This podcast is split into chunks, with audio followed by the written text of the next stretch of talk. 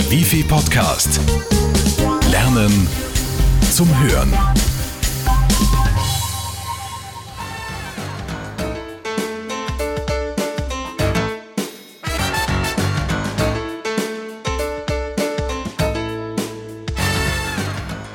Stellen Sie sich vor, der Betrieb bleibt morgens leer. Und trotzdem ist niemand untätig. Der Grund? Telearbeit. Alle Angestellten arbeiten von zu Hause aus.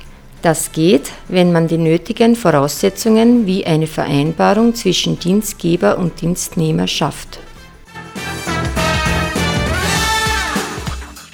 Eindeutig muss sein, zu welcher Abteilung der Telearbeiter gehört bzw. wer sein unmittelbarer Vorgesetzter ist oder an wen er sich bei Fragen wendet.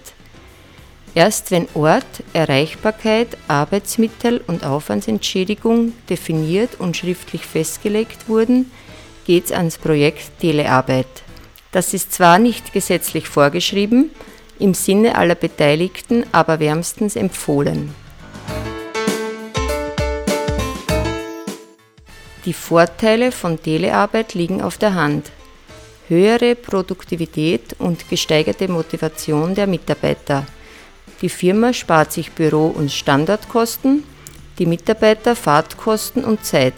Demgegenüber stehen zusätzliche Ausgaben für den Unternehmer bei der Installation des Telearbeitsplatzes.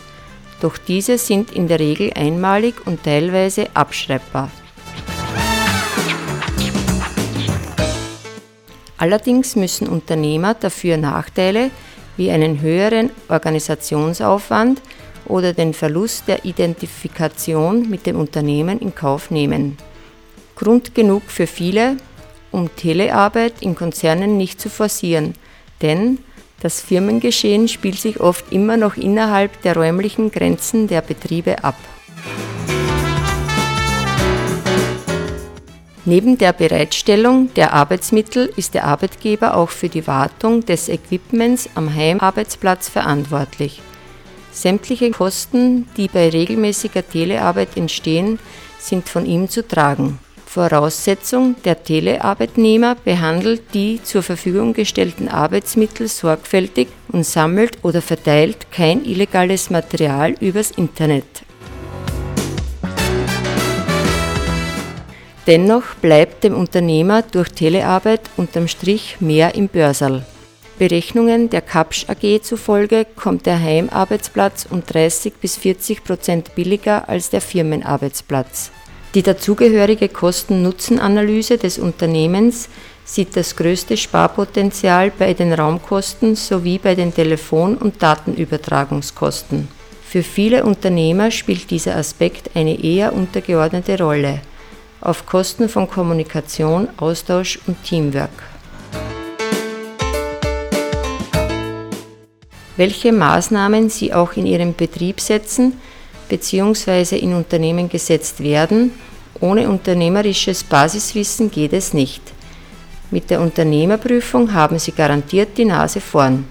So werden Sie nicht nur sattelfest in Rechtskunde, Marketing und Rechnungswesen, sondern lernen auch alles über Mitarbeiterführung und Personalmanagement. Wenn Ihnen dieser Podcast gefallen hat, dann ist unsere Wifi-Unternehmerprüfung genau das Richtige für Sie.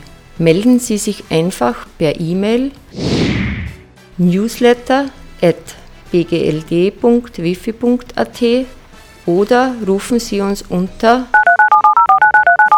05 90 90 7 2000 an. Also viel Spaß noch beim Hören und Lesen. Bis zum nächsten Mal, Ihr Wifi-Team. Der Wifi Podcast. Lernen zum Hören.